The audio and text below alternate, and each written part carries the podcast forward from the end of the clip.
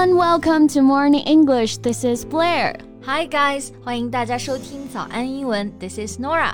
节目开始之前呢，先说一个小福利。每周三我们都会给粉丝免费送纸质版的英文原版书、英文原版杂志和早安周边。微信搜索“早安英文”，私信回复“抽奖”两个字就可以参与我们的抽奖福利啦。对，这些奖品都是我们老师为大家精心挑选的，非常适合英语学习，而且你花钱也很难买到。坚持读完一本原版书、杂志，或者用好我们的周边，你的英语水平一定会再上一个台阶的。大家快去公众号抽奖吧，祝你好运！Nora, have you watched the show Hannibal Rising? Hannibal Rising？嗯哼，没有诶。汉尼拔的电影我好像只看过《沉默的羔羊》。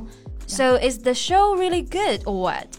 Yes, it is indeed a very good show. 剧确实是好剧啊，不过最近啊，剧迷们真的是要伤心了。Yeah, what happened?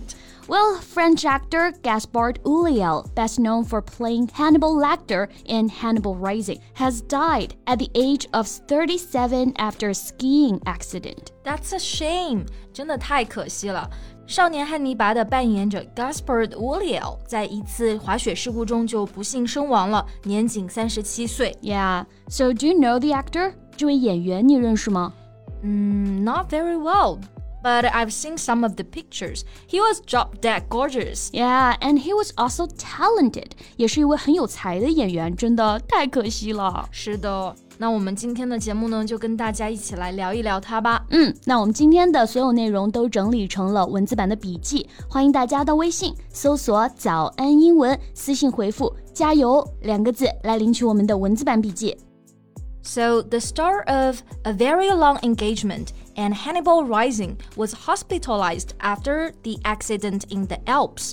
这位曾主演《漫长的婚约》和《少年汉尼拔》的明星，在阿尔卑斯山发生事故之后呢，就被送进医院了。Yes.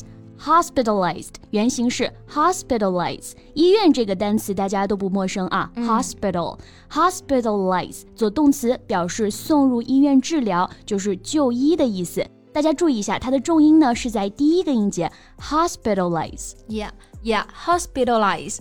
它的名词形式呢就是 hospitalization，表示入院治疗。hospital, hospitalize 和 hospitalization 大家要注意区分。Yes. And Ulliel was transported via helicopter on Tuesday to Grenoble but did not survive his injuries, according to the actor's family and agent.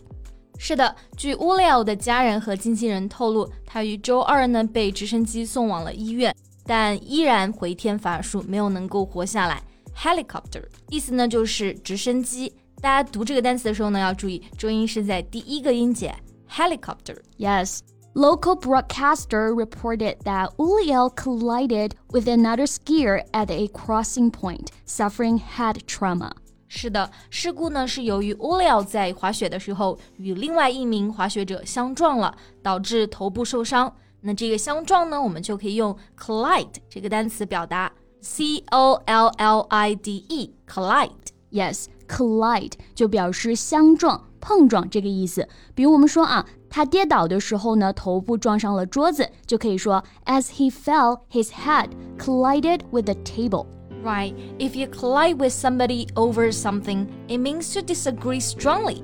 Collide 后面呢也可以加上 someone，表示跟某个人意见严重不一致、冲突或者说抵触。Yes，跟另外一名滑雪者相撞之后呢，Uliel 他的头部就严重受伤了。那这个创伤、损伤，我们就用到了 trauma 这个单词，T R A U M A，trauma。Yeah, trauma here means an injury. 外伤、损伤，所以 brain trauma or head trauma 就表示脑部损伤。Yes, a mental condition caused by severe shock, especially when the harmful effects last for a long time. 所以除了我们说的外伤啊，精神创伤也可以用 trauma 来表示。Yeah, so Ulia was motionless and unconscious when rescuers arrived, while other skiers were unharmed. 对，在救援者赶到的时候，乌利奥已经是一动不动、不省人事了。 跟他相撞的另一名滑雪者呢，则没有受伤。那这里我们学习两个单词啊，首先 motionless。Yeah, motionless means not moving, still. Motion 做名词呢，就可以表示运动、移动。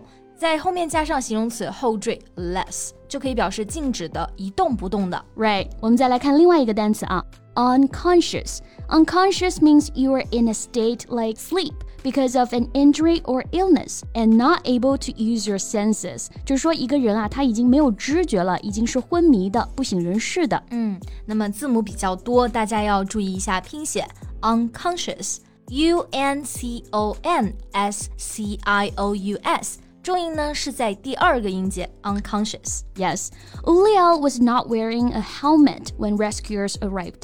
Helmets are not required on French ski slopes, but are strongly recommended. 嗯。救援人员到场的时候呢，发现乌廖并没有戴头盔。在法国的滑雪场，戴头盔并不是强制要求的，但是呢，还是强烈建议戴头盔。强烈建议有什么用嘛？我强烈建议大家不要熬夜了。我强烈建议呢，一周要休五天，都是不可能的嘛。该熬夜熬夜，该上班上班。所以强烈建议戴头盔的也真的是形同虚设了啊。没错，所以呢，希望通过这次事件，建议可以改制为强制吧。嗯，那乌雷奥的骤然离世震惊了整个法国，法国总理马克龙也发表了讲话。Yes。Macron said in a statement on each of his film sets, he left behind the memory of a dedicated worker, always ready to listen, respected by all the teams, because he was respectful of everyone. Yeah, dedicated is used as an adjective here. You use dedicated to describe someone who enjoys a particular activity very much and spends a lot of time doing it. 表示投入的、专心致志的。对，马克龙在他的声明中说啊。乌里奥的每一个电影中呢，他都充分展现了一个演员的敬业。他愿意倾听，那所有的团队呢都尊重他，因为他也尊重每一个人。The accident conjured up memories of when Formula One great Michael Schumacher was seriously injured in a 2013 skiing accident in the French ski resort. 对。 乌里奥的离世也让人想起了近年来层出不穷的滑雪事故啊。那在二零一三年呢，一级方程式赛车手舒马赫也是因为滑雪造成了重伤。对，那这个地方呢，让某人想起，这里呢就用到了一个单词 conjure。Conjure up or conjure something up means to make something appear as a picture in your mind，翻译为让什么呈现于脑海，使想起。Yes。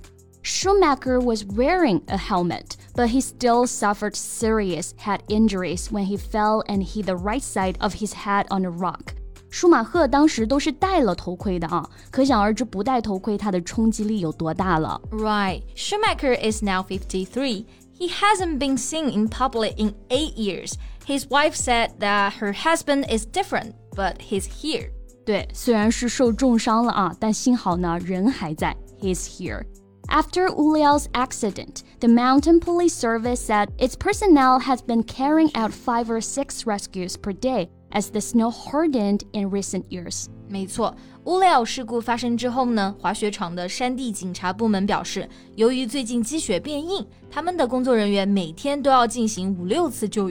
well, in the neighboring region, a five year old girl was killed when a skier crashed into her. The man was handed preliminary manslaughter charges. That's just too sad. Five year old girl, her family must be devastated. 对，乌里尔事故的前几天呢，一名五岁的女孩就被一名滑雪者撞到，然后身亡了。那这名滑雪者呢，也被初步判定为过失致人死亡罪。Right. 过失致人死亡，英文就是 manslaughter，the crime of killing someone illegally but not deliberately。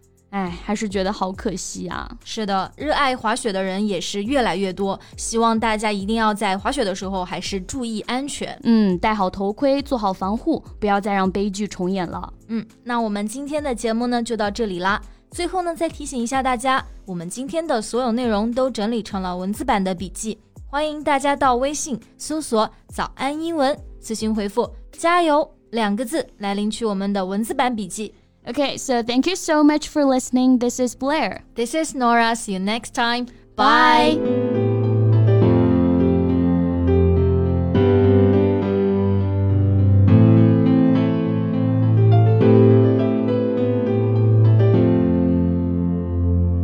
This podcast is from Morning English. 学口语就来早安英文。